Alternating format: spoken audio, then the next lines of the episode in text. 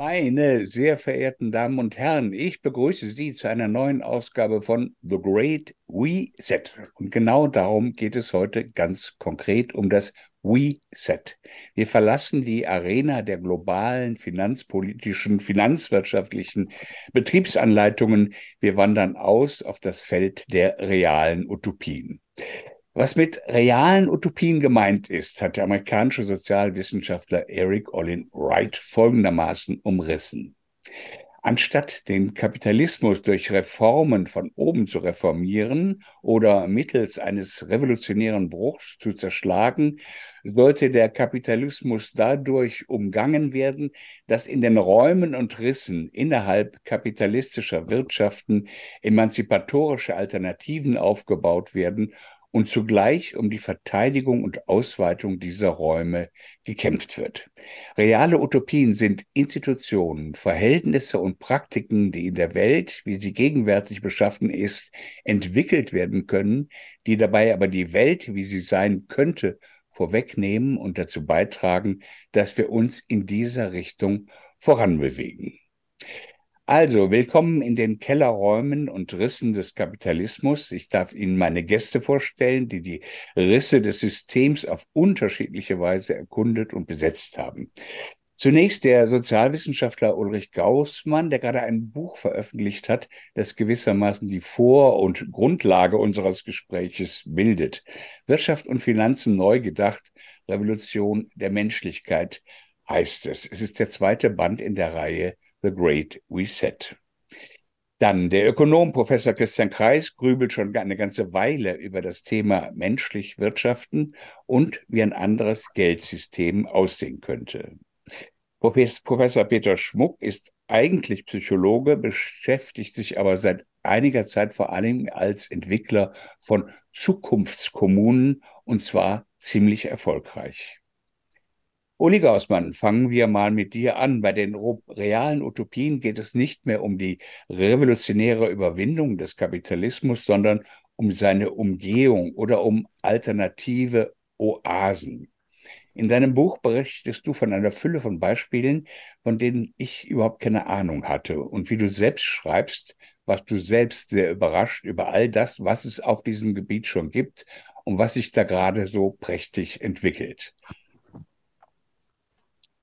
Ja, das stimmt. Ähm, ich hatte anfangs gedacht, ich sei ganz gut informiert, wenn man sich an den politischen Diskussionen und dem Diskurs beteiligt und sich informiert. Und dann stößt man doch immer auf bisher unbekanntes Terrain, auf Menschen, die man noch nicht kannte, auf Initiativen, Projekte, die es schon lange gibt, aber überhaupt gar nicht äh, bei mir auf dem Schirm hatte äh, und ähnliches mehr. Und ähm, das setzt eine gewisse Sucht in Gang äh, habe ich festgestellt, da immer weiter zu forschen. Und wenn jetzt irgendwann auch ein Redaktionsschluss nicht gedroht hätte, dann wäre ich vielleicht heute noch am Schreiben. Ähm, aber dann wird es ja unlesbar. Dann kommt man in den Bereich von 400, 500 Buchseiten. Das ist halt ja auch nicht mehr so zumuten. Hier ist das schöne Büchlein. Das ist jetzt schon 350 Seiten. Höchst informativ und es wäre wahrscheinlich 1000 Seiten, wenn du weitergemacht hättest. Äh, Uli, könntest du mal in wenigen Worten, das ist einigermaßen schwierig, die Bandbreite dieser alternativen Wirtschafts- oder Lebensräume skizzieren?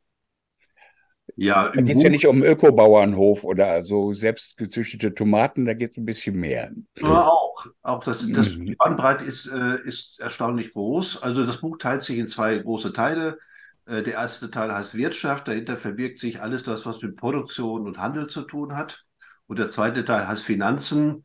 Äh, alles, was sich mit Währungssystemen, Geldsystemen, Komplementärwährungen und ähnlichem äh, zu tun hat, beschäftigt. Ähm, bei dem Bereich Wirtschaft, also Produktion und Handel, geht es um Initiativen, Projekte, die verortet sind im Bereich der sozialen Dreigliederung von Steiner, ähm, also die Genossenschaft Menschliche Wirtschaften konkret, aber auch die Regionalwert AG in Freiburg zum Beispiel schon lange äh, schon lange existiert, ein interessantes äh, Modell einer Aktiengesellschaft mit eigener Bilanzierungstechnik sogar ähm, im Bereich der, ähm, da kann Peter Schwung ja viel kompetenter was zu sagen, im Bereich der Energieversorgung, Energiewendedörfer und Zukunftskommunen, die es auch schon lange gibt, zu einem großen Erstaunen in großer Zahl in Deutschland.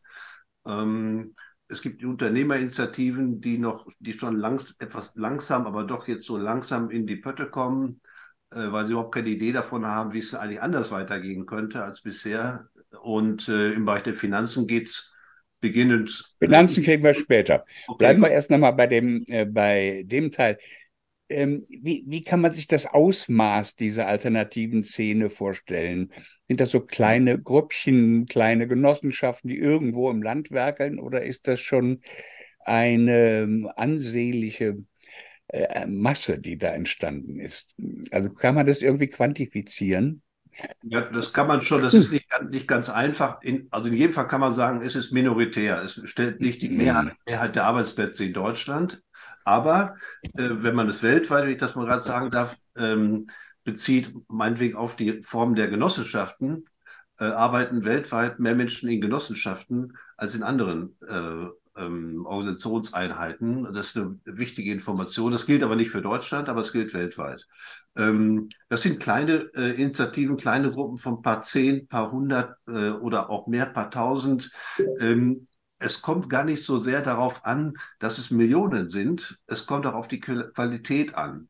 Ähm, der, ich glaube, von Ernst Bloch stammt das, der mal gesagt hat, Utopien müssen auch gewogen werden. Also sie, äh, es kommt nicht nur auf die Zahl an, sondern es kommt auf die Qualität natürlich auch an. Und da gibt es enorm Interessantes und enorm Wertvolles äh, im Bereich der Produktion des Handels, der Vernetzung, der, ähm, äh, der, der äh, Organisation von Communities, der Peer-to-Peer-Netzwerke und so weiter und so weiter. Also es ist eine ganz mhm. spannende äh, Reise durch ein Parcours der, Wirtschafts-, ähm, der Wirtschaft in der Bundesrepublik Deutschland. Mhm. Einige der Geschichten, von denen du da berichtest, die gibt es ja schon länger und manche sogar sehr lange. Und andere sind erst seit Corona dazugekommen. Äh, hat Corona bzw. die sogenannten Maßnahmen wesentlich zu einer Belebung der Suche nach Alternativen beigetragen? Hat ähm, sich dadurch viel verändert? Wir bei Manova möchten mit unabhängigem Journalismus die Spaltung überwinden. Und wir freuen uns sehr, wenn Sie uns dabei unterstützen mit einer kleinen oder gern auch größeren Spende. Vielen Dank.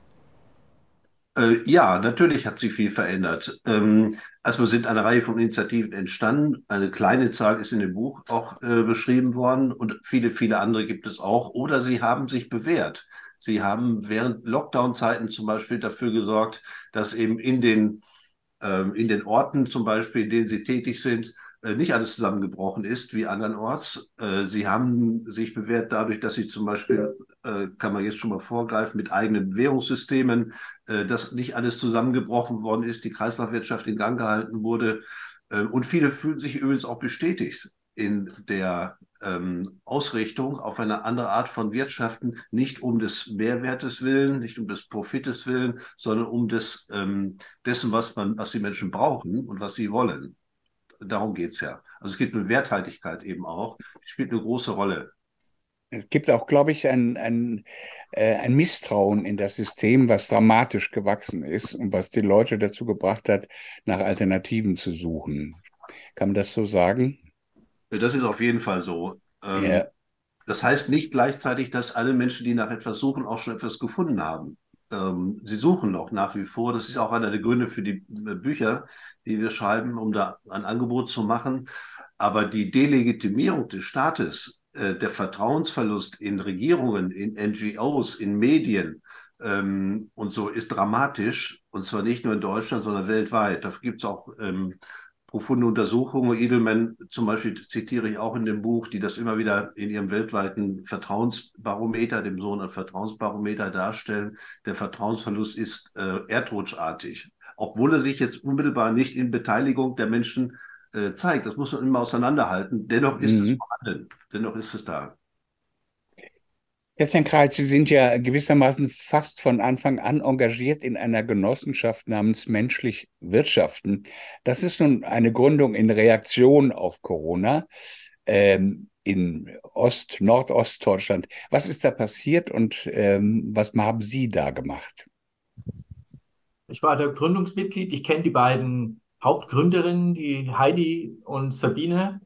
Äh, die Kernidee ist, dass wir, wenn, wenn wir uns in eine Genossenschaft zusammengliedern, dann können wir viel besser uns gemeinsam sehen, wahrnehmen, gemeinsam aufbauen, äh, dass wir nicht mehr nach Gewinnmaximierung, Profitmaximierung machen, sondern wirklich nach einem anderen Denkmodell versuchen, äh, das aufzusetzen. Ich glaube, es gibt mittlerweile 5000 äh, Mitglieder, Beteiligte an der Genossenschaft. Und die Kernidee ist das, was Herr Gaussmann vorhin gesagt hat, aufbauend auf Steiners Dreigliederung, dass man die einzelnen Bereiche trennen muss. Das Wirtschaftsleben sollte möglichst unabhängig sein, das Bildungsleben, das Kulturleben, das Medizinleben unabhängig sein und äh, das Staatsleben, das Rechtsleben äh, getrennt sein. Und das halte ich für sehr, sehr zukunftsweisend, was Sie da jetzt auf die Beine stellen, kulturell in kleinen Initiativen, was ihr äh, Ulrich Gaußmann gesagt hat, das ist eine dieser vielen Initiativen in Stralsund, die da entstanden ist. Ich werde äh, im Frühjahr vermutlich dorthin fahren und äh, mich, mich nochmal intensiver mit den Menschen unterhalten. Also ich finde das Projekt klasse, genau, dass man zukunftsweisend sagt, wir sollten weg von dieser Gewinnmaximierung. Ich war ja früher Investmentbank sieben Jahre und wenn wir ein Unternehmen Finger hatten, gab es hinterher drei Ziele. Es war Profit, Profit und Profit das macht nicht nur die Unternehmen, die Mitmenschen kaputt, das macht die Umwelt, das macht eigentlich alles kaputt. Das sorgt auch für schlechte Produkte. Davon müssen wir weg. Das ist, was Ulrich Gaussmann gesagt hat, dass wir hin müssen zu den Menschen, zu den Bedürfnissen der Menschen, dass es nicht um Gewinn geht, sondern wirklich Ökonomie ist da, um für die Menschen da zu sein, um uns zu kleiden, zu nähern uns ein Dach über dem Kopf zu machen. Und da ist es dieses äh, menschlich Wirtschaften in Stralsund ein, eine klasse Initiative, die, glaube ich, auch ausstrahlen kann. Denn wenn man sieht, dass es funktioniert, dass Menschen sind, die da mitmachen, die auch anständig sind, fair sind, fair miteinander umgehen, das kann um sich greifen. Wie Ulrich Klausmann sagte, es kommt äh, nicht auf die Quantität, sondern auf die Qualität. Man muss es auch wiegen. Wie stark ist der Impact von solch einer Genossenschaft? Und diese, der Ausstrahlungseffekt, der hoffe ich, ist eben so groß, dass viele Menschen sehen, wir könnten es auch anders machen, wir könnten es auch besser machen. Was wird da wie produziert? Also wovon lebt diese Genossenschaft? Also die ist ja, äh, das ist, die ist ja nicht für Erwerbsarbeit grundsätzlich gedacht. Die soll ja eigentlich vernetzen Menschen, die soll verschiedene Gruppierungen zusammenbringen. Das ist die Kernidee. Und dann können da vielleicht auch mal ein paar Menschen davon leben. Aber die Kernidee ist, so viel ich weiß, in, ähm, ich, ich, bin nicht mehr so nah Ich war eines der Gründungsmitglieder und habe das vom Hintergrund her äh, unterstützt. Ähm, die, ich werde im, im Frühjahr mehr wissen, wenn ich dorthin fahre und da äh, machen so Workshops und Vorträge und so weiter.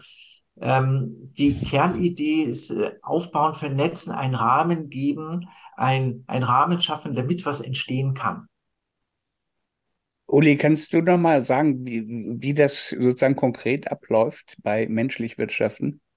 Ja, gerne. Ähm, angefangen hat es äh, mit der Gründung äh, der Genossenschaft, mit dem Einwerben von Genossenschafts-, also Geldern für die Genossenschaftsanteile und dann der äh, Gründung einer Handelsplattform. Also es wurde eine Handelsplattform organisiert, wo also kleine, mittlere, größere äh, Gewerbetreibende ihre Produkte, Dienstleistungen äh, anbieten können, über diese Plattform verkaufen können und ein kleiner Teil des Umsatzerlöses äh, bleibt in der Genossenschaft und finanziert die Genossenschaft wieder äh, mit. Inzwischen sind, soweit ich weiß, 8000 Mitglieder auf dieser Handelsplattform tätig. Das ist enorm innerhalb von zwei, zweieinhalb Jahren. Und soweit ich weiß, glaube ich, 600 eingeschriebene Genossenschaftsmitglieder, wozu ich auch gehöre zum Beispiel. Ähm, und äh, dann beginnt es. Was wird da angeboten auf der Plattform? Also äh, von, der, Elekt der, Elektriker sagt, ich hier, ich, ja, mich gibt's hier. Ich, äh, ja, ja, ja, alles, was man sich vorstellen kann. Ähm, äh, Angebote für Ferienwohnungen, wo man Ferien machen kann, ähm, Lebensmittel, ähm, Kunstgegenstände, äh, Dienstleistungen diverser Art, Beratungsdienstleistungen ähm, und so weiter. Einfach mal auf die Seite gehen, menschlichwirtschaften.de und es ist man auf der Handelsplattform und kann sich dort äh, bedienen und gezielt dort eben auch die Gewerbetreibenden äh, suchen, statt immer alles bei Amazon einzukaufen. Mhm.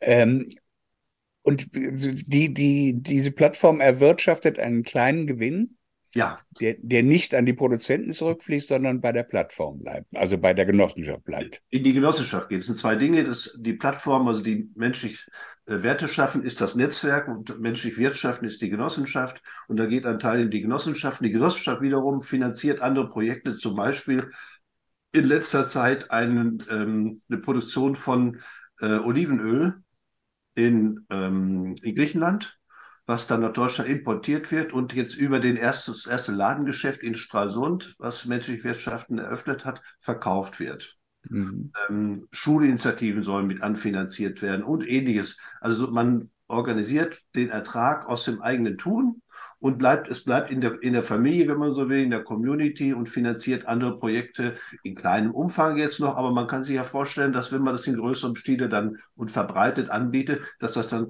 also richtige Größenordnung erreichen kann. Mhm. Könnte ich da auch was anbieten? Also ich wohne in Köln oder bei Köln. Mhm. Äh, oder ist das ganz regional begrenzt? Nein, das kann man, äh, das internetbasiertes weltweit anbieten. Äh, du könntest auch in, äh, in Pretoria wohnen oder in New York. Äh, das geht ganz genauso. Selbstverständlich könntest du das anbieten. Du hast ja eine riesige Erfahrung im Bereich Journalistik, Schreiben, Medien und da gibt es einen Riesenbedarf. Riesenbedarf. Das könntest du sofort machen. Ja, ich, wir brechen hier ab. Ich werde mich da mal bewerben. ähm, ist, Lieber Peter Schmuck, Sie sind Professor für Umweltpsychologie und Nachhaltigkeitsmanagement. Jetzt eine ganz blöde Frage. Was macht ein Umweltpsychologe? Ich meine das ganz ernst, ich habe das noch nie gehört.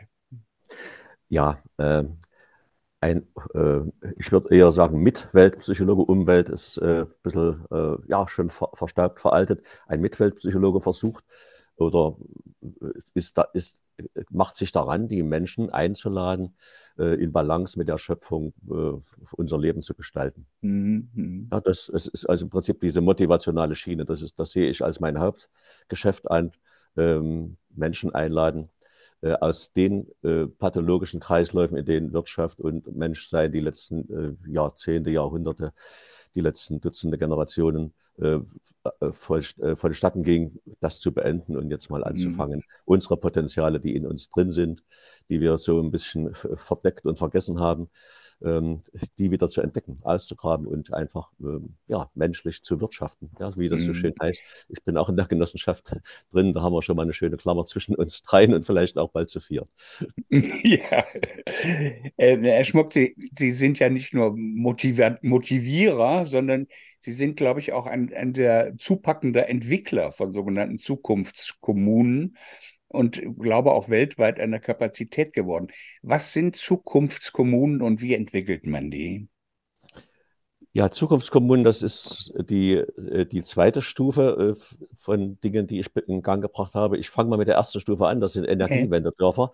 Das sind praktisch die, die, die, die Keimzellen jetzt, also für mich ganz persönlich in meiner Arbeit, die Keimzellen für, für das, was wir heute Zukunftskommunen nennen. Die Energiewendedörfer, hm, die haben wir entwickelt äh, im Jahr 98. Zunächst ging das los mit einer Vision. Äh, da gab es so ein Dorf noch nicht. Und äh, wir haben zwei Jahre gebraucht, um die Vision äh, da so weit zu bringen, dass wir dafür Geld bekamen, um das, die Vision in die Praxis zu bringen. Dann haben wir fünf Jahre gebraucht, um das erste Dorf dieser Art äh, zu bauen. Und äh, inzwischen sind es äh, über 200 Dörfer, die ihre Energie selber machen. Ja, und Energie ist ein Feld, mit dem wir uns beschäftigen ähm, müssen. Oder, oder also die sind energieautark, habe ich das richtig verstanden? Die sind ja, also autark, das Wort verwende ich nicht so gern. Äh, die äh, produzieren äh, äh, Strom und Wärme in einem Ausmaß, ja, dass sie davon sich selber versorgen können. In vielen Fällen können sie auch exportieren, diese Energie.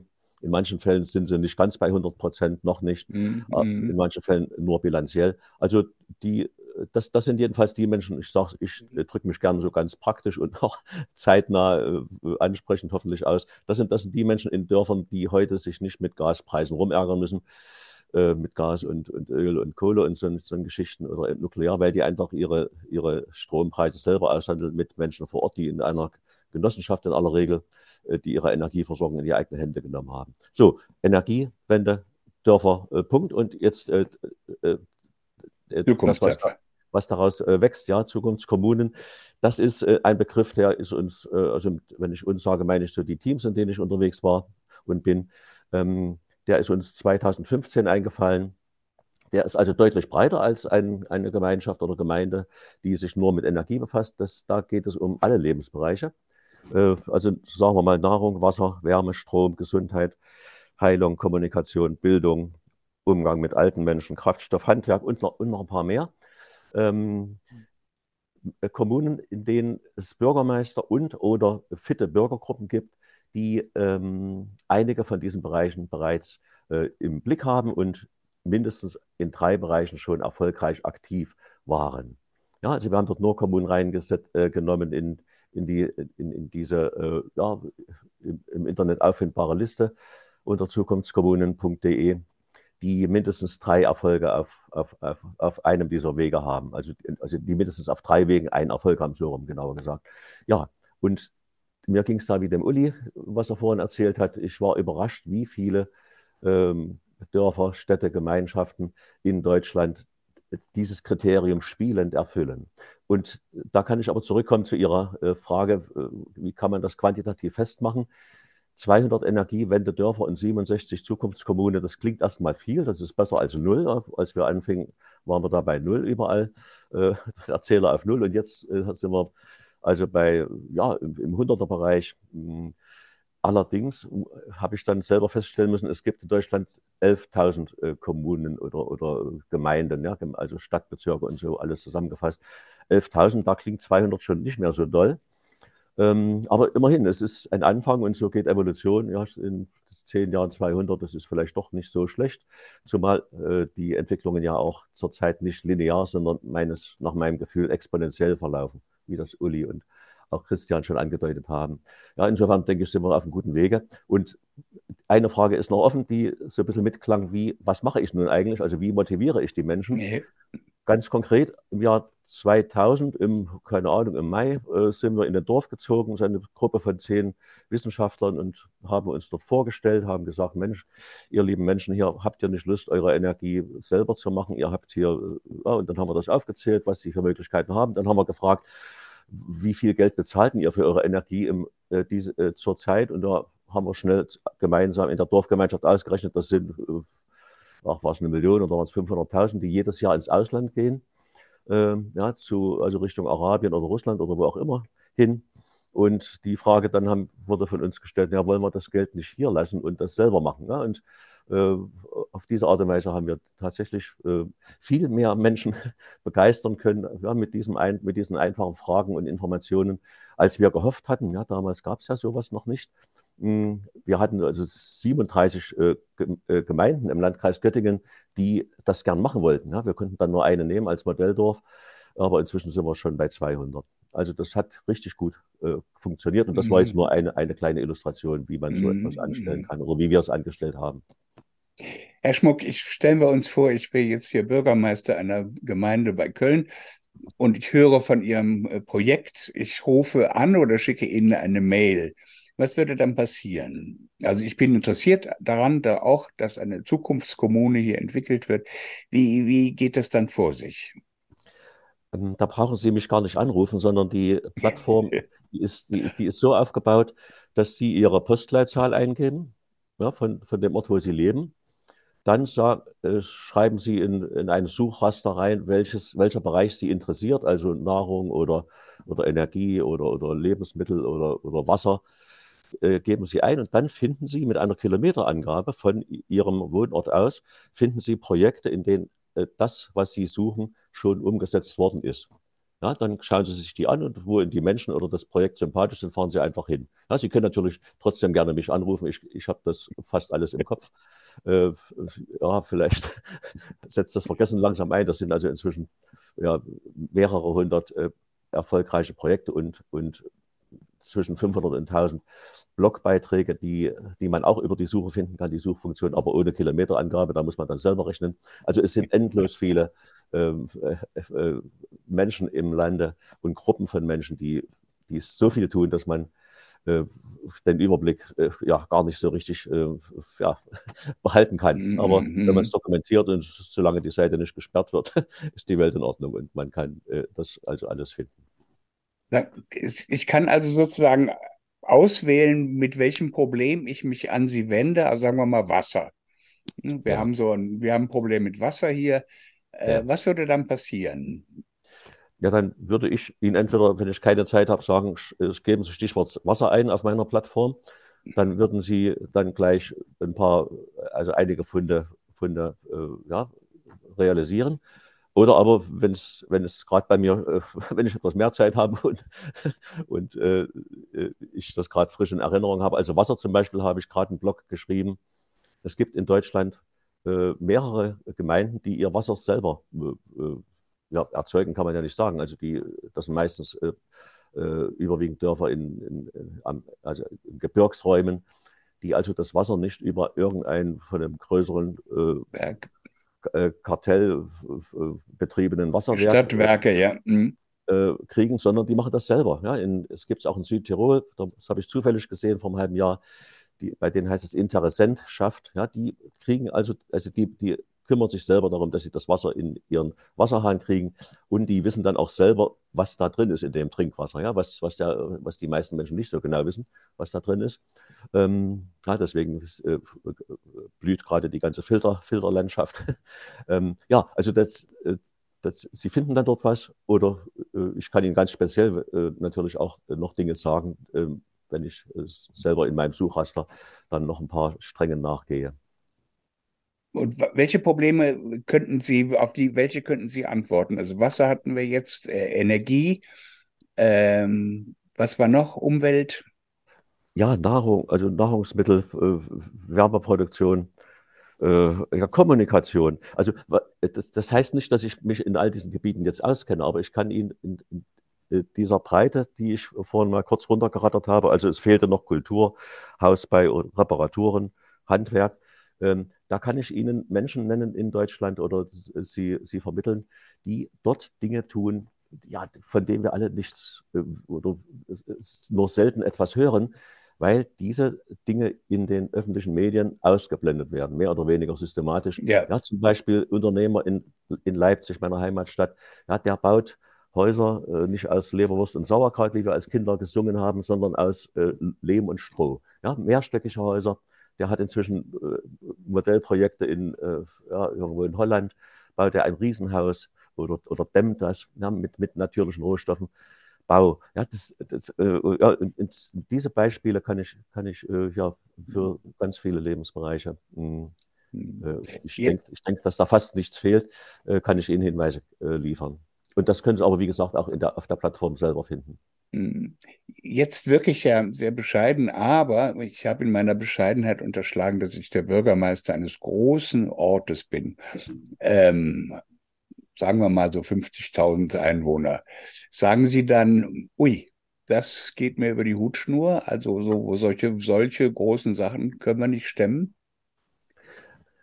Naja, kommt drauf an, also was der Bürgermeister möchte. Also mich haben Bürgermeister auch von noch größeren Gemeinden schon gefragt, äh, ja, äh, zu bestimmten Themen.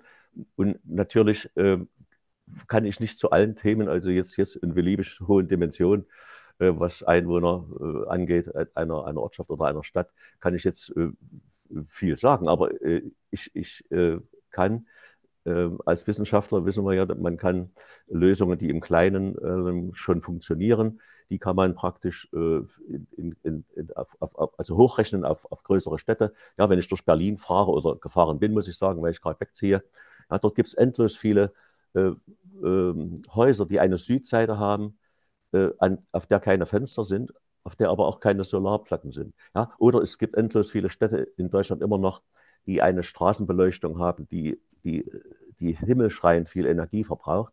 Ja, und da kann ich sagen, es gibt hier Dörfer in Deutschland, äh, im Nordharz, Dardesheim, ja, wo der Bürgermeister ja, in einer 3000 Einwohnergemeinde eben die, äh, die, den Stromverbrauch für die, für die Glühbirnen in den Lampen, in, den Stra in der Straßenbeleuchtung, die hat der also nicht nur von, von 100, äh, äh, also irgendwas, ich glaube 100.000 Euro war das tatsächlich, auf 20.000 gesenkt, sondern der hat noch einen draufgesetzt und ist dann nochmal auf 10.000 runter. Äh, die er jetzt bloß noch pro Jahr hat an, an, an Kosten für Straßenbeleuchtung, weil er dann noch Bewegungsmelder damit reingebaut hat. Ja, den die Lampen halt nur angehen, wenn da äh, Fahrzeuge oder Menschen kommen. Ja, das, und das kann man dann hoch, äh, ja, mir fällt das Wort gerade nicht ein, also kann man hoch, äh, also, auf, auf, also hoch mh, hm, rechnen, ja, auf, auf größere Städte, was das dann in großen Städten heißt. Ja, und jetzt, Sie sind aber jetzt nicht nur, ähm, Sie helfen nicht nur sparen, sondern ökologisch mit Sachen umzugehen.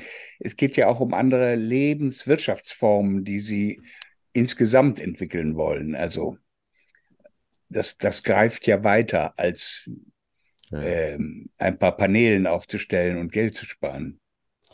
Ja, natürlich, klar. Es, es geht mir, ich bin ja Psychologe, also wenn ich mal aus meinem Mustöpfchen reden darf, es geht mir darum, hm, ja, ich hatte überlegt, äh, mit, mit, äh, äh, als ich studiert habe, warum ich das studiere. Und ich wollte von Anfang an kein Therapeut werden, weil ich glaube, in einer kranken Gesellschaft kann man Menschen eigentlich nicht richtig gesund machen. Man kann irgendwie ein paar Tricks verraten und ein paar Medikamente oder keine Ahnung, ein bisschen Ei-Ei machen als Psychologe. Aber wenn die in die kranke Umwelt, äh, Mitwelt zurückgehen, dann, dann wird das nichts. Ja? Dann, dann ist das eigentlich äh, ein Balanceakt, den man nicht, nicht tragen kann. Ich wollte von Anfang an, ähm, ja, dass wir Menschen auf dieser Welt glücklich leben. Und glücklich leben können wir nur in Balance. Und ähm, ich habe die These aufgestellt und inzwischen ja, Dutzenden, Hunderten von Studien auch belegen können, dass Menschen, also dass wir Menschen zum einen die Potenziale haben, in Balance mit der Mitwelt zu leben, erstens. Und zweitens, dass Menschen, die diese Potenziale nutzen, dass diese Menschen glücklicher werden, dass sie im Leben sich wohler fühlen. Ja, das habe ich, ja, wie gesagt, in endlos vielen Studien äh, nachweisen können mit Kollegen aus sehr vielen Ländern. Haben wir das, äh, ja, und, und das ist eigentlich das, was mich trägt, trägt und treibt.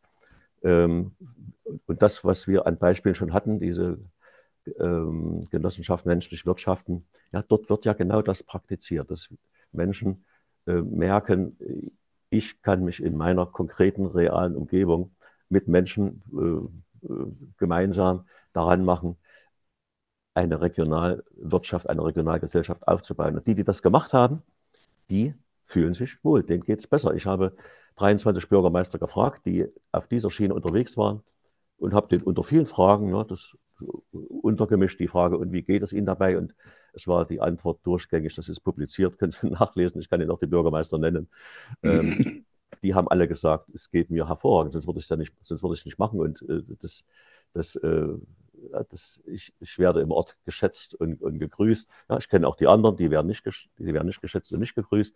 Ähm, ja, und da haben wir diesen Punkt eigentlich, ähm, um den es mir geht. Die, dass wir Menschen auf dieser Welt in Balance mit uns, mit unserem Gewissen, mit der Ethik, also mit, ähm, ja, und eben mit den Mitwesen, nicht nur andere Menschen, sondern an, alle anderen Wesen in Balance äh, leben können.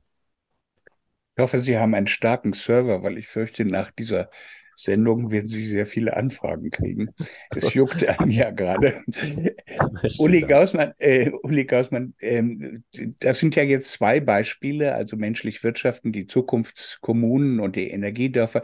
Was in deinem Füllhorn deiner, deines Buches, um das schlechte Bild zu benutzen, was gibt es da noch an Beispielen, die, die dich erstaunt haben oder die du vorher nicht kanntest und die du bewunderst? Ähm, ja, im Bereich äh, der Produktion Handel will ich ein Beispiel nennen, das kannte ich vorher wirklich nicht. Äh, das spielt äh, über kurz über unsere Landesgrenze weg in den Niederlanden, in Holland. Das heißt Society 4.0. Und die Geschichte ist kurz erzählt, ist auch eine echte Gründung der Corona-Zeit, in Anführung. Ähm, nämlich der Versuch des ähm, holländischen Ministerpräsidenten Rütte, die äh, holländischen Bauern zu enteignen, ähm, und ihnen die, die Länder äh, Zweck zu entfremden und so weiter. Ich will das jetzt gar nicht groß ausführen. Äh, da Holland aber ein Agrarland ist oder auch ein Agrarexportland, ist das die Existenz, Existenzgrundlage von Millionen Menschen. Das hat ihn natürlich auf die Barrikaden gebracht. Es entstand eine Oppositionsbewegung, eine Bürgerbewegung. Parallel dazu gab es in Holland gibt es in Holland an einer Universität einen Professor für strategische Unternehmensführung, Bob de Witt heißt er, in der Nähe von Rotterdam. Und der Bob Witt hat seinerzeit etwa parallel ein Buch geschrieben mit dem Namen Society 4.0, wo er dieses strategisch entwickelt hat, also als Gegenprogramm zur Industrie 4.0, Society 4.0. Ähm, dann ist Folgendes passiert. Äh, dann gab es eine große Geldsammlungsbewegung, eine Crowdfunding-Aktion. Mit dem Geld wurden 1000 Server angeschafft, die dezentral in Holland stationiert sind, über äh, Richtfunkstrecken verbunden wurden. Äh, dann wurden, äh, wurde auf die Server eine Blockchain-Technologie aufgesetzt. Es wurden eigene Kryptowährungen programmiert, drei Stück, soweit ich weiß, und eine Handelsplattform eingerichtet, wo dann Lebensmittel jetzt äh, seit äh, folgend dann äh, Transportdienstleistungen, medizinische Dienstleistungen und so weiter gehandelt werden können. Äh, soweit ich weiß, wird die Plattform auch mit externer Energie betrieben. Das ist das Ziel. Äh, das Ziel ist, das in Europa auszuweiten. Inzwischen ist daraus eine richtige Bürgerbewegung geworden. Bürgermeister haben sich angeschlossen. Äh, die vielleicht ein bisschen bekanntere Firma Wala, die die Naturkosmetika von Dr. Hauschka produziert, ist auch Mitglied dieser ähm, Community geworden. Inzwischen gibt es erste Ableger in Belgien, in äh, Spanien, in Italien, in Portugal, Anfragen aus Dänemark, aus Österreich und im Januar geht es in Deutschland los. Wenn das ähm, in Holland geht, eine quasi ein eigenes Internet aufzubauen, so würde ich mal sagen, wobei ich kein Blockchain-Experte bin und auch kein Kryptowährungsexperte bin, aber so wie ich mir das vorstelle, wenn es dort geht, dann muss es auch woanders gehen. Und dann muss sich das auch verknüpfen äh, lassen können. Und ähm, daraus, da ist natürlich vieles denkbar. Das hat mich äh, fast äh, fasziniert, möchte ich sagen, weil das eine Form ist, die technologisch, nach dem, was ich bisher weiß, am weitesten gediehen ist und auch am professionellsten betrieben wird. Eine unglaublich starke Bürgerbewegung ähm, in neuen äh, Themenfeldern inzwischen, also Gesundheit, Ernährung, Wohnen, Bildung, Schule und so weiter, von unten organisiert. Und ähm, äh, und sehr stark wachsend eben. Das hat mich, äh, das, das wusste ich nicht. Das fand ich sehr, sehr mhm. interessant.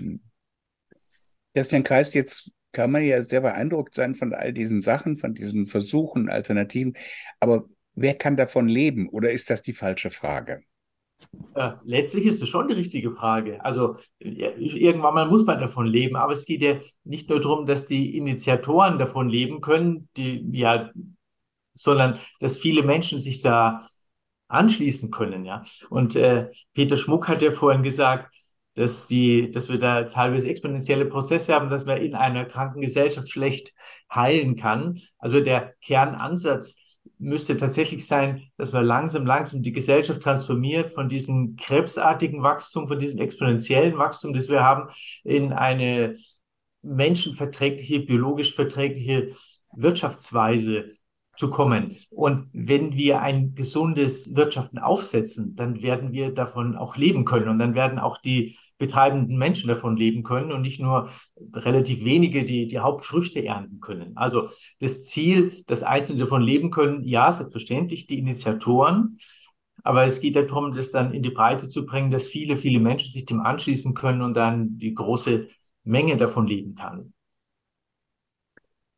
Ähm, wie ist es mit der Kreislaufwirtschaft? Äh, Herr Schmuck, bei Ihnen spielt das, glaube ich, auch eine Rolle. Das ist ein Thema bei Ihnen. Was ist Kreislaufwirtschaft? Eine Kreislaufwirtschaft äh, ist eine Wirtschaft, in der es keine Abfälle gibt, würde ich dazu sagen. Und das ist überhaupt keine neue Erfindung, sondern äh, das habe ich in einem Museumsdorf im, im, Bayerischen Wald mal vor 10 oder 20 Jahren gelesen. Das war also ein Museum und da, da war ein, ein schlichter Satz, in diesem Dorf gab es im Jahr 1586 keine Abfälle. Und da habe ich so gedacht, ja, hm, da müssen wir eigentlich wieder hin.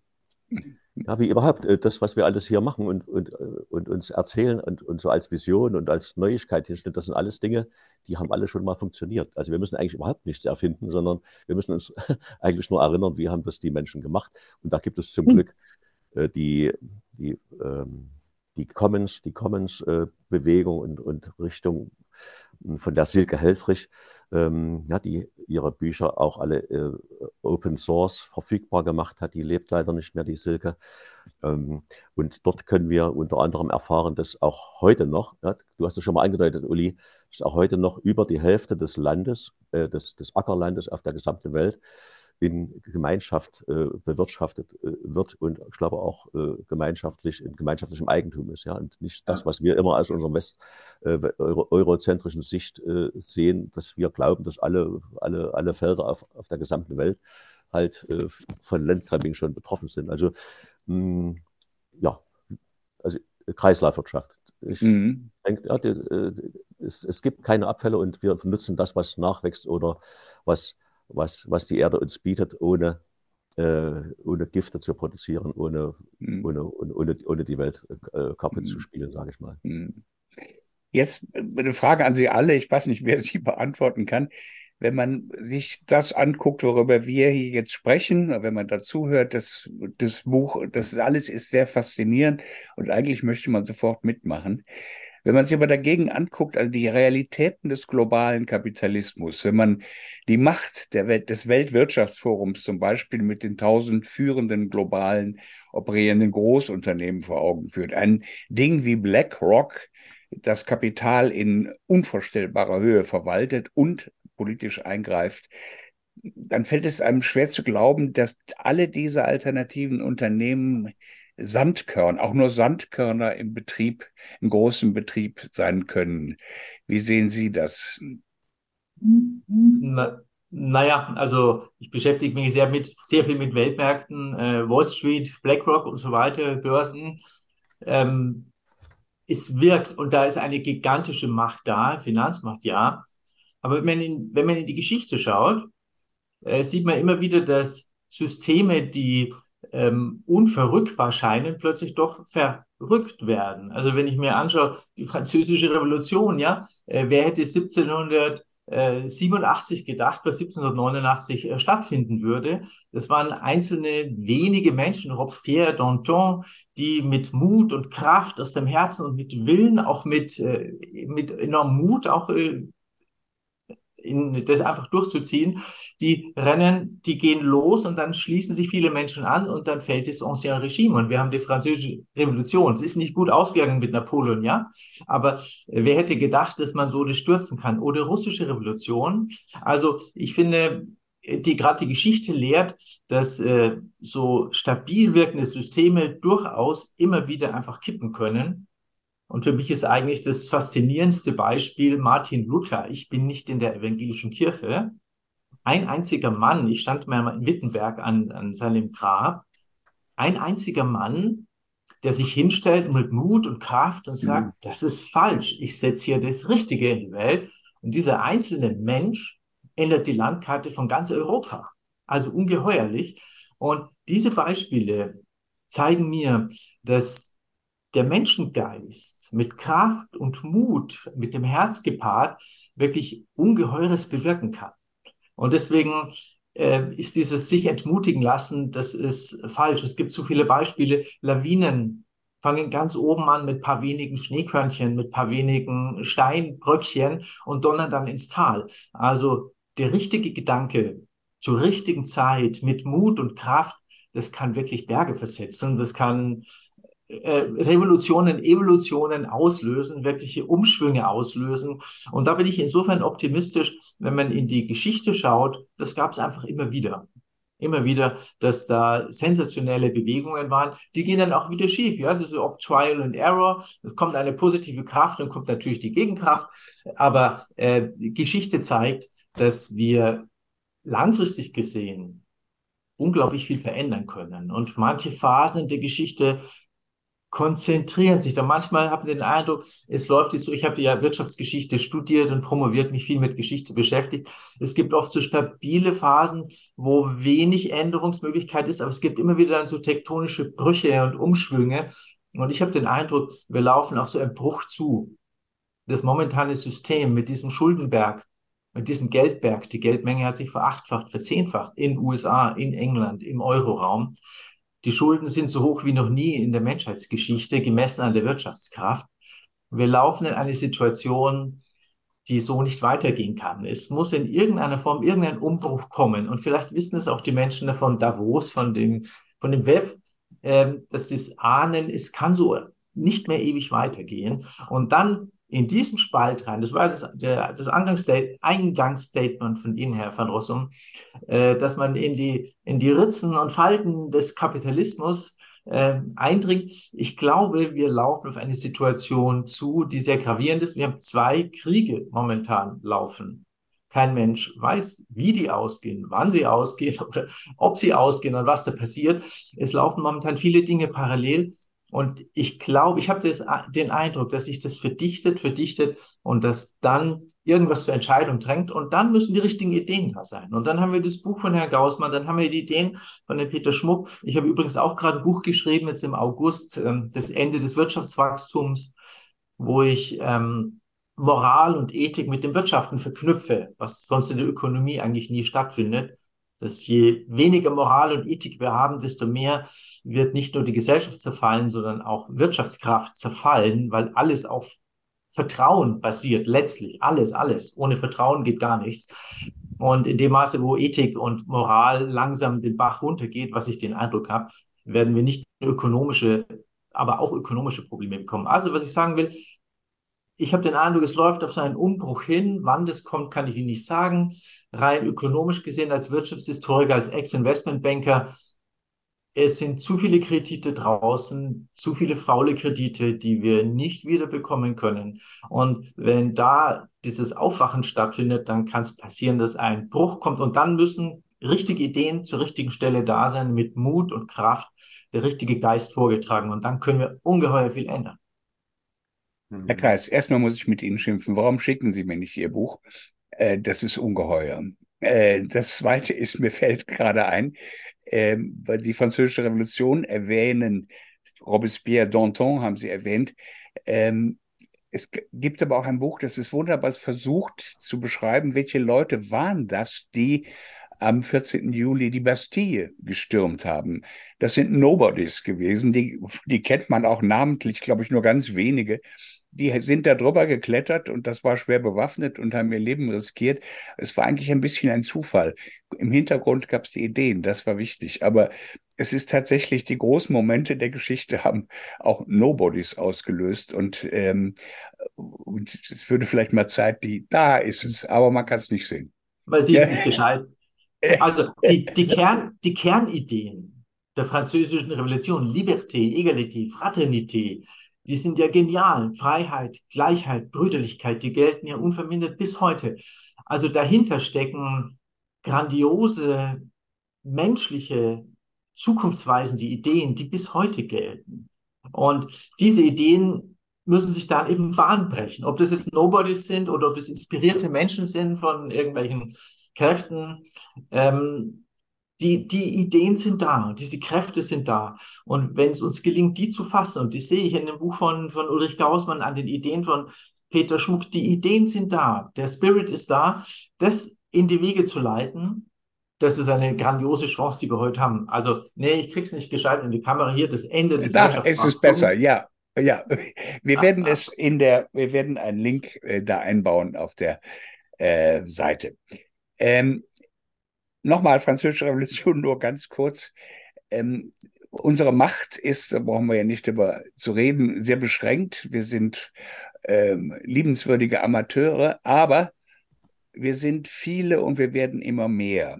Mhm. Und äh, also ich denke, unsere Macht ist sozusagen die kritische Zahl, die wir erreichen, von Leuten, die nicht mehr mitmachen wollen. Und da kann sich ähm, der, ähm, wie heißt der, der furchtbare äh, Larry Fink oder sonst wie, äh, um Kopf stellen, wenn wir, wenn wir an seinen Modellen nicht mehr interessiert sind, an, äh, an dem, wie er die Dinge macht, dann nützt das alles nichts. Wie ist es, äh, Uli? Wie siehst du das mit die kritische Zahl als Machtmittel? Ähm, Selbstverständlich spielen Zahlen eine Rolle, aber äh, Zahlen fallen nur ins Gewicht, wenn Kombination sie vereint und Kenntnis sie leitet, hatte mal Friedrich Engels gesagt und ich glaube, da hat er auch recht. Und da wir schon beim Thema Revolution sind, äh, der, der, Titel des Buches lautet ja auch Revolution der Menschlichkeit. Und das greife ich auch in dem Buch auch auf, in dem äh, Schlusskapitel, in den beiden Schlusskapiteln. Äh, das letzte heißt Revolution von ganz unten die Französische Revolution oder überhaupt unsere Vorstellung von Revolutionen ist eine Vorstellung des 19. Jahrhunderts, also des 18. des Französische Revolution, in äh, die Pariser Kommune natürlich äh, und so weiter. Also äh, Fahnen auf den Straßen, Volkszorn, Massen, Polizei, Militär, äh, Brände. Das sind ähm, Revolutionsforschungen des 19. Jahrhunderts. Die gibt es auch noch, aber das läuft heute anders. Ich glaube, ähm, äh, Engels hat nach der Pariser Kommune dann mal gesagt, also so wie das gelaufen ist, diese blutige Niederschlagung dieser kurzen kommunistischen Republik Pariser Kommune, äh, so wird das nicht mehr laufen, so werden keine Revolutionen nicht mehr laufen. Und ähm, Trotzki sagt das auch nach 1917 auf dem großen, breiten Nevsky-Prospekt in Leningrad, so werden Revolutionen nicht mehr stattfinden wie hier. Ähm, ich meine damit, Revolutionen werden anders laufen. Ähm, wir haben seit 2008, 2009 einen Paradigmenwechsel, wie man so schön sagt, in der, in der Finanzindustrie. Das Finanzcasino, Zusammenbruch Lehman-Pleite und so weiter ist dann ist beendet worden. Es gab eine, ähm, es gab einen Paradigmenwechsel. Das war auch die große Stunde, die dann mit BlackRock und Co. begann nämlich eine andere passive Indexfonds investieren in Unternehmen weltweit, die Mehrheiten erobern, dann die Erfindung der Volksaktie, die ETFs und so weiter.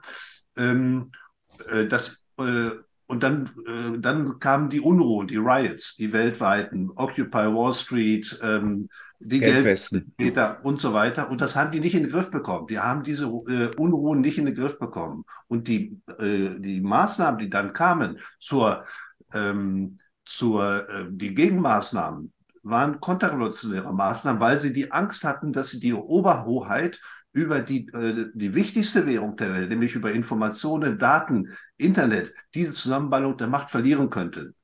Ähm, die ganzen Maßnahmen mit Events 201, die, äh, die ganzen Pandemie-Maßnahmen und so weiter sind eine Folge davon, äh, zur, ähm, als Gegenmaßnahme diese Unruhen in den Griff zu bekommen und die Gefangenschaft zum Regelzustand zu machen die Gefangennahme der Weltbevölkerung mit Impfen und so weiter. Und dieses, was dann passiert ist, was dann passiert ist, ist die Gesundheitsfrage. Ich glaube, dass die Gesundheitsfrage im umfassenden Sinne als existenzielle Frage, wir haben alle nur eine Gesundheit und alle nur ein Leben, angefangen von den Impfschäden, Impftoten, den ganzen Betrügereien, den Korruptionen, die alle nach und nach rauskommen, weltweit. Und die werden rauskommen. Das ist gar nicht zu verhindern. Bis hin zu anderen Lebensweisen, was wir die ganze Zeit schon diskutieren, dass die Menschen anders leben wollen, sich anders ernähren wollen, anders wohnen wollen. Das sind Fragen des unmittelbaren Lebens, des irdischen Lebens überhaupt. Das ist die Revolution der Menschlichkeit. Und das hat bereits begonnen. Das ist, äh, das hat bereits begonnen und zwar weltweit begonnen die erste Aufgabe ist, uns von der Gefangenschaft zu befreien. Also wer äh, Pandemievertrag, äh, totalitäre Maßnahmen. Wenn wir das erledigt haben, dann bauen wir eine neue Welt auf mit einer Bewegung, die die Weltgeschichte noch so noch nie gesehen hat. Auch nicht in den besagten Revolutionen weltweit. Und ich glaube, sie hat längst begonnen. Ich würde mich gleich anschließen zu der Frage, sind wir Sandkörner? Äh, ja, und werden wir den Kampf gewinnen können? Ich muss gestehen, äh, das Bild vom Kampf, das gefällt mir nicht so. Ich, äh, ich bin der Meinung, äh, oder für mich ist sonnenklar, dass das alte System, die Drahtzieher am Ende ihres Lateins sind. Denen fällt nichts mehr ein, außer Kriege und Impfung und also solche fürchterlichen Dinge, um, um das immer zu verdichten, die Abfolge dieser Dinge, die die, die Menschen in Atem halten mögen. Ähm, denen fällt nichts mehr ein. Und äh, die Frage ist jetzt für uns äh, nicht so sehr, ob wir Sandkörner sind und ob wir, ob wir den Kampf irgendwie gewinnen können. Die Frage ist einfach, ob wir jetzt munter werden und ob wir jetzt das tun, was wir für richtig halten. Also mit wir meine ich die Menschen, die, äh, die, die einigermaßen klaren Blickes äh, in der Welt herumschauen. Und da fällt mir äh, nochmal so ein großer Bogen ein, den ich damit vielleicht schlagen kann. Es gab mal einen Bundeskanzler, der hat gesagt, Wer keine Vision hat, der muss zum Arzt gehen, zum Psychiater. Und äh, ich würde heute sagen, äh, ich würde, also ich habe das damals schon bescheuert gefunden, diesen Spruch, aber heute ist doch ganz klar, die Menschen, die keine Vision haben, die gehen heute zum Arzt. Ja, das ist dann Der also Impfung. Die, ja, was weiß ich, ja, erst Impfung und, und so weiter. Also das wir, müssen wir ja nicht vertiefen, das wissen wir, wissen wir ja alle. Ähm, äh, wer keine Vision hat, wird krank. Ja, und das passt auch zu meiner psychologischen These. Die Menschen, die ihre Potenziale verkümmern lassen, indem sie äh, sich die von Medien wegreden lassen, von den, von den staatsgetragenen Medien wegreden lassen und sich äh, neue Bedürfnisse, die es gar nicht, die sie gar nicht haben oder hätten einreden lassen. Diese Menschen werden krank, psychisch geraten die außer Balance und die, die sind für mich kein Faktor äh, der, der Geschichte der Zukunft mehr. Es gibt äh, eine lichtvolle Geschichte, äh, die vor uns liegt und die ist dann lichtvoll, wenn wir ja, unsere Potenziale, uns, unsere Potenziale besinnen und ähm, mit anderen Menschen und im Einklang mit anderen Wesen, mit allen Wesen das machen. Und ich habe ein Buch geschrieben für Menschen, die jetzt vielleicht neugierig werden oder die gerade am Aufwachen sind. Das heißt Handbuch für Lichtbotschafter. Ich habe es nicht physisch da, aber das ist, äh, das ist ein kleines Buch von 100, ja, 120 Seiten, wo äh, ein, ein, ein, Cousin von mir und ich, na, der Cousin war auch äh, im, der, im Finanzgeschäft, der kennt das alte System von innen. Ja, und wir haben beide äh, aufgeschrieben, warum dieses System nicht nicht mehr, nicht mehr lange leben wird. Wie lange, das wissen wir alle nicht so ganz genau, aber äh, es ist überlebt. Es ist am Ende des Lateins.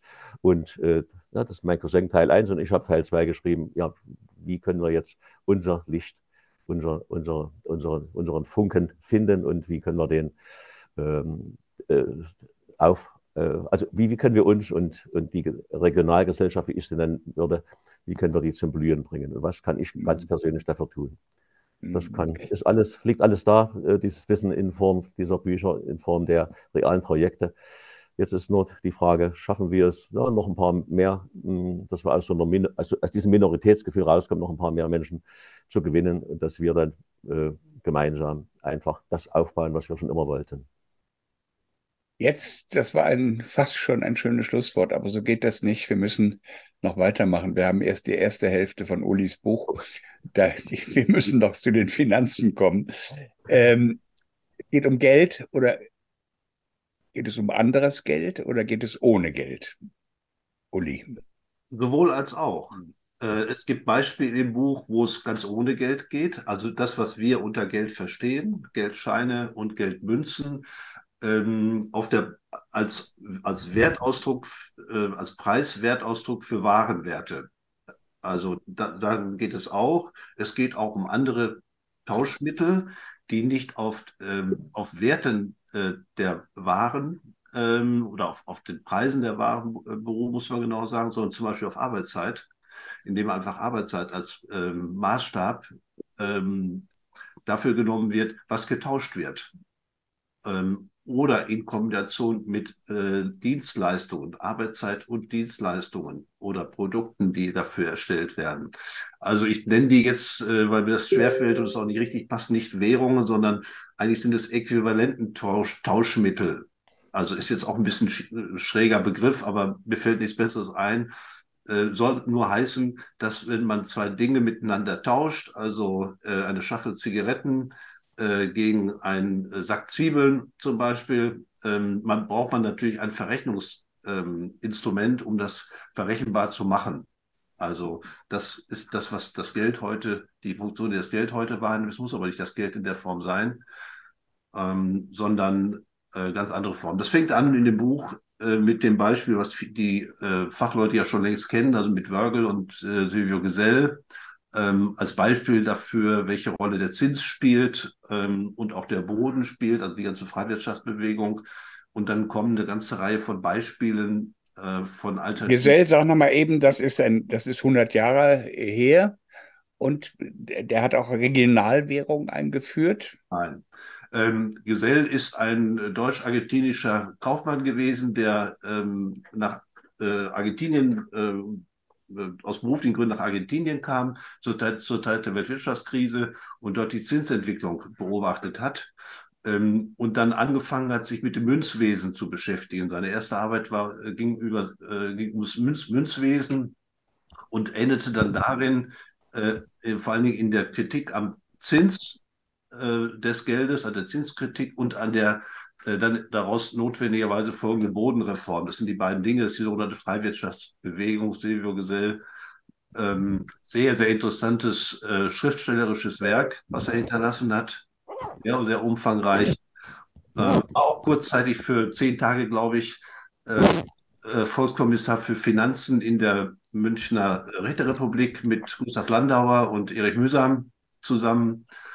Ähm, und ähm, es gilt als der äh, Stammvater der, äh, der Zinskritik des Geldes.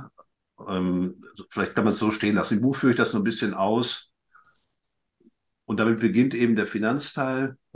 Und dann geht es nachher um ähm, alternative Geldsysteme, die auch existieren in Deutschland und auch darüber hinaus. Ich nenne auch ein paar Beispiele, auch Beispiele aus Italien, äh, der Sardex zum Beispiel, ein ganz interessantes Beispiel. Auch Was ist das? Sag mal konkreter. Ja, Sardex, ähm, wie der Name schon andeutet, ist eine Währung, die auf Sardinien entstanden ist. Ähm, hat mit der Corona, mit dem Corona-Impuls auch nichts zu tun. Äh, lange vorher in der vorliegenden Finanzkrise, in der Sardinien auch schlecht ging, ist auch kein, kein äh, Hochindustrieland, Sardinien, ganz im Gegenteil. Und dann ist eine eigene Währung, ähm, eben der Sadex, äh, konzipiert worden als Tauschwährung, äh, ist dort, ähm, hat sich dort etabliert, sind vier Gründer gewesen. Heute ist es eine AG mit 50 Beschäftigten und ist eine Währung, die auch auf dem italienischen Festland ähm, zu bekommen ist und mit der man arbeiten kann. Die gibt es nur elektronisch, den Sadex, ähm, und hat sich etabliert als zweite Währung, als Parallelwährung. Aber die lo lokal, weitgehend lokal funktioniert. Ja, auf Sardinien und auch in Italien. Man kann sie jetzt hier in Bergisch Gladbach nicht bekommen, äh, weil sie ja nicht eingesetzt wird oder, äh, oder in München oder so. Aber dort auf jeden Fall schon mal. Äh, und so mhm. gibt es eine ganze Reihe Beispiele. Es gibt, am Genfer See gibt es jetzt einen auf Blockchain-Basis, Le Mans, also ich glaube auf Französisch heißt der Genfer See ja auch La Le Mans oder so ähnlich. Ne? Lac Le Mans. Mhm. Ja, genau, Lac Le Mans. Ähm, also da ist sie beheimatet. Äh, die, ganz, die älteste deutsche Währung, der Chiemgauer, äh, kennt man aus Rosenheim, Traunstein aus der Gegend. Ähm, Adido äh, behandle ich, Minuto behandle ich. Also unterschiedliche Formen von Währungen, von Tauschsystemen, Zeitbanken, äh, die äh, Tauschringe, äh, die Wir-Währung der bayerischen, der Entschuldigung, der ähm, Schweizer Wirbank, die eine eigene Währung hat. Wirbank schon seit 1934, seit 100 Jahren, fast 100 Jahren schon, eigene Währung, die größte Genossenschaftsbank in der Schweiz mit dem größten Netzwerk an kleinen und mittelständischen Unternehmen in der Schweiz. Man höre und staune, neben Franken eine Wehrwährung und so weiter und so fort. Also Beispiel dafür, so dass es sowas gibt, mh, äh, auf unterschiedlicher technologischer Basis, äh, seit kurzem, seit längerem. Ein schönes Beispiel, darf ich vielleicht gerade erzählen, habe ich gefunden in Rettenbach im Allgäu, ist ein kleiner Ort. Da hatte ich mit dem Bürgermeister gesprochen, die auch ein äh, Energiewende dort sind und ihre Energie auch dort produzieren, sehr früh schon mit Raps, zum Beispiel die erste Rapstankstelle in Deutschland hatten, wo man Raps tanken konnte ähm, und in dem Ort einen eigenen, äh, eine eigene Währung eingeführt haben, den Weichtaler. Den kann man nur im, dort, im Ort äh, bekommen, einen Weichtaler gleich fünf Euro. Und der hat mir erzählt, der Bürgermeister, der Ehrenamtliche, seine Sitzungsgelder, auch, auch die vom Gemeinderat, werden in Weichtaler bezahlt. Und die können sie halt nur in dem Ort wieder ausgeben und dafür Käse und Wurst kaufen und den Handwerker bezahlen. Die kommunalen Steuern werden in Weichtaler bezahlt. Ähm, die äh, kommunalen Aufträge werden in Weichtaler vergeben. Und dann bleibt das Geld schön im Hause. Äh, alle sind zufrieden, die Geschäfte sind offen, den Handwerkern geht es gut, die kommunalen Finanzen sind in Ordnung, alles bestens. Herr Kreis, haben Sie sich mal mit Regionalwährungen beschäftigt? Ja. Wie die funktionieren? Ich, ähm, es ist, ist ja. ist ja anscheinend was Älteres, also das ist ja nicht jetzt ganz neu. Das ist was Älteres. Äh, wie Herr Gaussmann ja richtig sagt, äh, das Experiment von Wörgl ist das bekannteste, was auf Silvio Gesell äh, zurückgeht, was sensationell funktioniert hat. Und ich finde, was man aus Wörgl bis heute lernen kann, in diesen zwölfeinhalb Monaten von August, September 32 bis 33 ist Wörgl erblüht. Es kam angeblich der Finanzminister von, von Frankreich, Edouard Daladier damals. Es war in England berichtet, in den USA berichtet, das Wunder von Wörgl. Also kein Mensch hat in Frage gestellt, dass das funktioniert. Wörgl war ein Schwundgeld. Man hat deshalb jeden Monat ein Prozent an Wert verloren. Das, dadurch ist dieser, dieses Zahlungsmittel, der Arbeitswertschein, sehr schnell zirkuliert. Und durch dieses schnelle Zirkulieren ist, sind ganz, ist investiert worden, sind die Steuereinnahmen gestiegen. Das hat alles genial funktioniert. Also was ich sagen will, alle waren sich einig, dieses Experiment, Experiment funktioniert sehr gut. Und der Bürgermeister unter Guggenberger hat dann Vorträge vor bis zu 1000 Menschen gehalten. Und es wollten hunderte Kommunen aus Deutschland, aus Österreich auch diese Regionalwährung haben, diese Schwundgeldwährung, weil es Wörgl aus dem Morast gezogen hat. Und das wirklich Spannende ist, weil es so erfolgreich war, hat es dann die Notenbank sehenden Auges mit dem Stiefel niedergetreten. Unter Androhung von Militär, Polizeigewalt. Das war schon die ganze Zeit äh, sehr strittig. Das eigentlich Spannende daran ist, weil es so erfolgreich ist, war, ist es sehenden Auges zerstört worden. Warum? Denn wenn Wörgl um sich gegriffen hätte, wenn Schwundgeld, wenn man nicht mehr Zins auf Geld bekommt, dann würde die Finanzaristokratie kastriert werden. Eine Generation später, 25 Jahre wäre, 25 Jahre später wäre die Geldmacht im Prinzip quasi pulverisiert, wenn dieses Geld um sich greifen würde.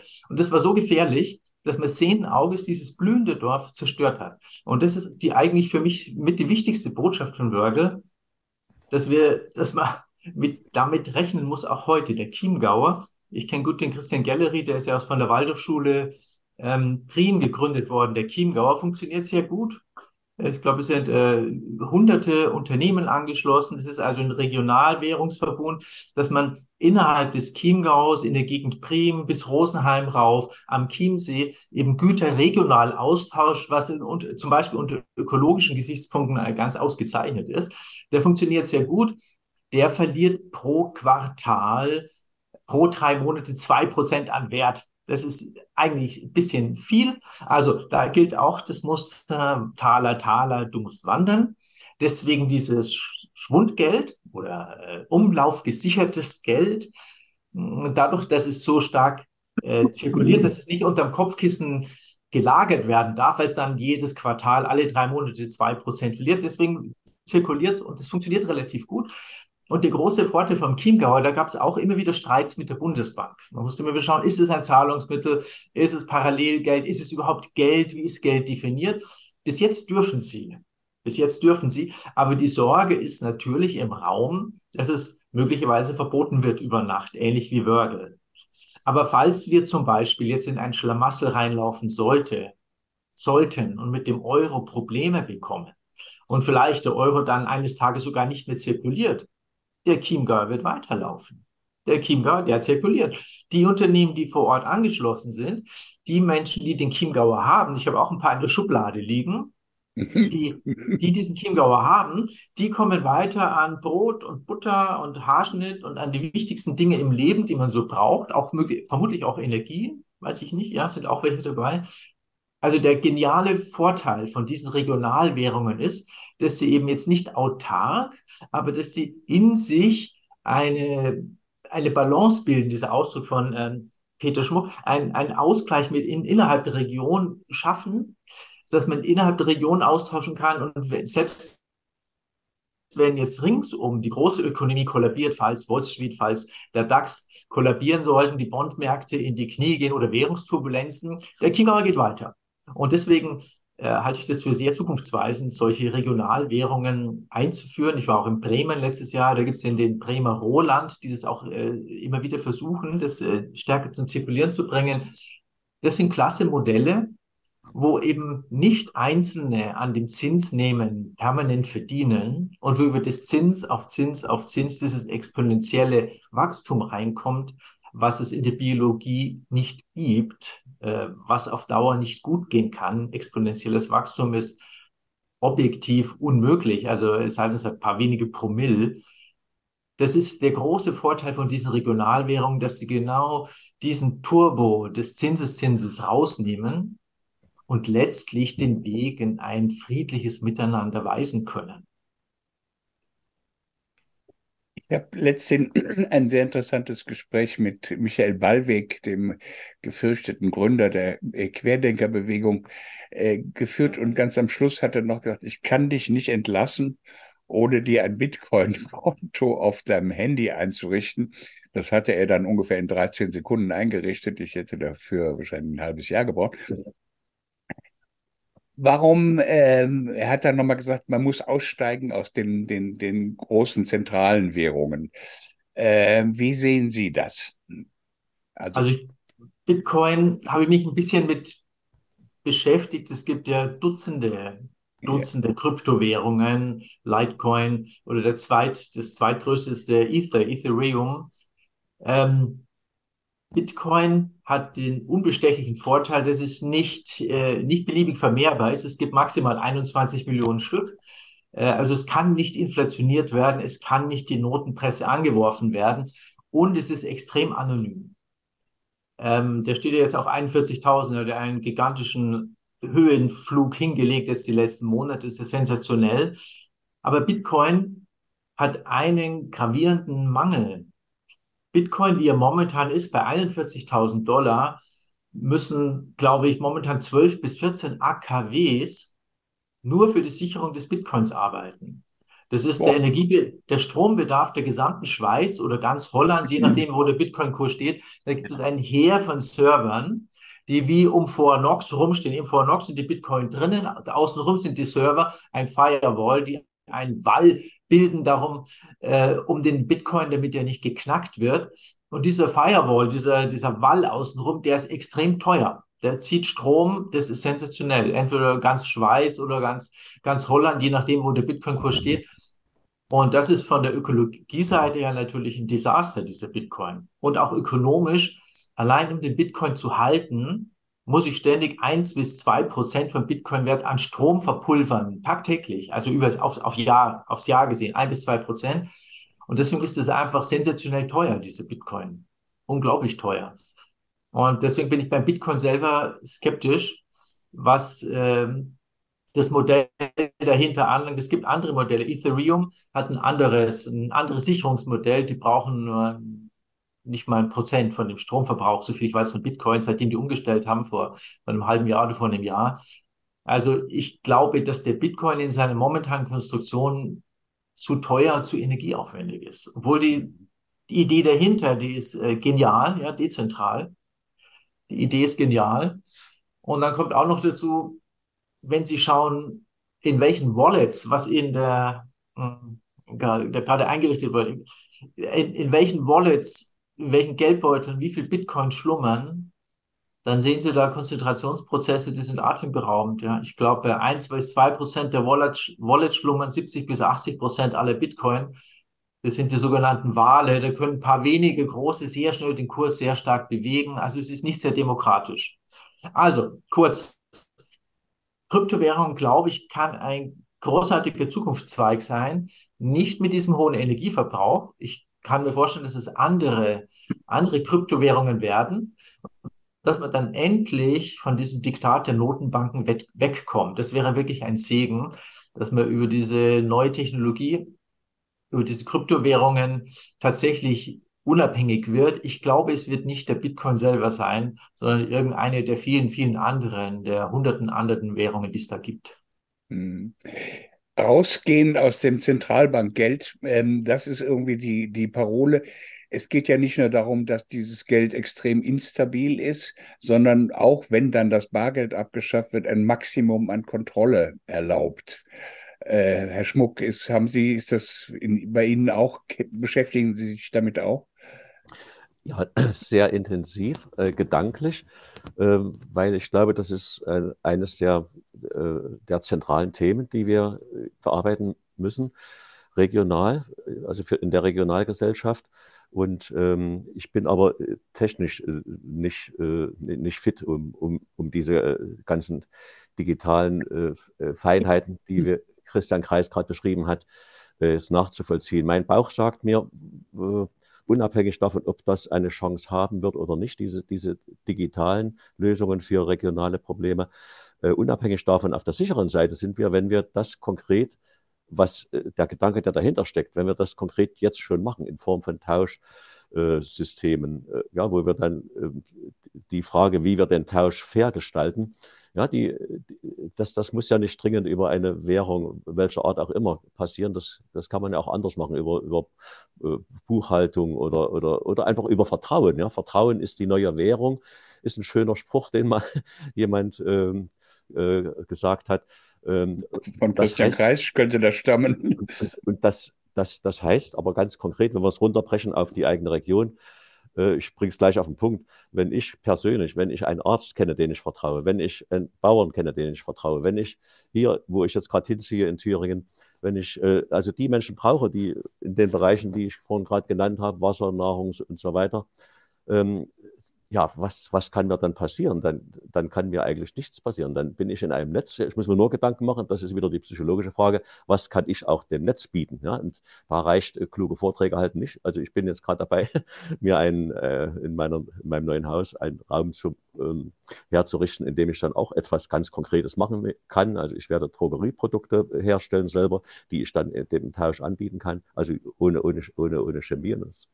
Äh, aber dafür, ja, also mit anderen Vorteilen. Hm, äh, äh, wenn wir das vor Ort bauen, also konkret machen. Jeder, jeder dort, wo er ist, er sich Gedanken macht, wie kann ich das organisieren und was kann ich beisteuern und wie kann ich Menschen kennenlernen, systematisch die, die, die Bereiche, die, die für mein Leben, Überleben und schönes Leben wichtig sind, die, die da Input geben können, dann sind wir auf der sicheren Seite. Und wie wir das dann formell lösen, ja, ob das dann über so ein System geht, ja, ich, ich bin skeptisch gegenüber äh, allem, was, mit, was über das klassische Internet funktioniert, weil das klassische Internet wo die Server nicht in unseren Händen liegen, in ja. unseren Händen meine ich die, die, Bürger, das ist einfach gefährlich. Das kann jederzeit von irgendwelchen Menschen abgeschaltet werden, die äh, nicht mit mir vorher darüber reden. Ja, äh, ganze, ganze Server oder was. Also das, das ist mir, das ist eine heiße Nummer, aber wie Uli schon angedeutet hat, ja, das ist das andere große Thema, wo ich glaube, wo wir uns jetzt bewegen müssen. Äh, regionalen Netze, also, äh, also, also praktisch Internet für die Region, wo man sich schon mit dem Internet verbinden kann, wo man aber auch regional, ohne dass von außen einer reinguckt, ja, wie, wie uns vier hier werden mit Sicherheit jetzt auch ein paar gewisse Leute äh, mit zur Kenntnis nehmen, was wir hier so erzählen, ja, wo man das ausstellen kann, indem man das in der Region unter sich macht, ja, mit, ob das dann Richtfunk ist oder wie man das machen kann. Ja, als Kinder haben wir uns so Plastikschalen mit Bindfaden gemacht und haben da Telefon gespielt. Also irgendwie, ja, so ganz so einfach wird es nicht gehen, aber äh, regionale Lösungen, wo dann die Server in unserer Hand liegen, wo die Stromversorgung für die Server, wenn es denn, denn Strom sein soll, äh, auch in unserer Hand liegen. Ja, das ist meines Erachtens ein Pfad, über den wir sehr ernsthaft nachdenken sollten, mhm. äh, wo aber noch nach meiner Kenntnis noch nicht so sehr viel passiert ist. Es ist, wird sich vielleicht wundern, aber es ist original das, was äh, ich mit Michael Ballweg gesprochen habe oder was er mir erzählt hat. Ähm, es wird keine Revolution von oben kommen. Es muss von den Kommunen losgehen, von den kleinen regionalen Vernetzungen und bitte dezentral, dezentral, dezentral. Mhm. Das ist sozusagen sein, sein Credo und den Rest müssen mhm. wir selbst richten. Ähm, ich bin sehr viel schlauer als vorher. Ich danke Ihnen sehr für alles. Ich werde jetzt nur noch rauskriegen, wo Christian Kreis wohnt, weil da die Chiemgauer sind. Mit in der Nähe von München. Wir wohnen in der Nähe von München. Ich, nein, ich, mir geht es nur um die Chiemgauer, dass ich ihnen die mobse, wenn alles im Bach runtergeht. ähm, vielen Dank. Es war äh, sehr instruierend, aber auch inspirierend. Herzlichen Dank Ihnen allen. Äh, Ulrich Gaußmann, Christian Kreis und Peter Schmuck. Sehr schön. Ja, vielen bye Dank. Bye. Vielen Dank. An Sie. Danke, danke. Danke.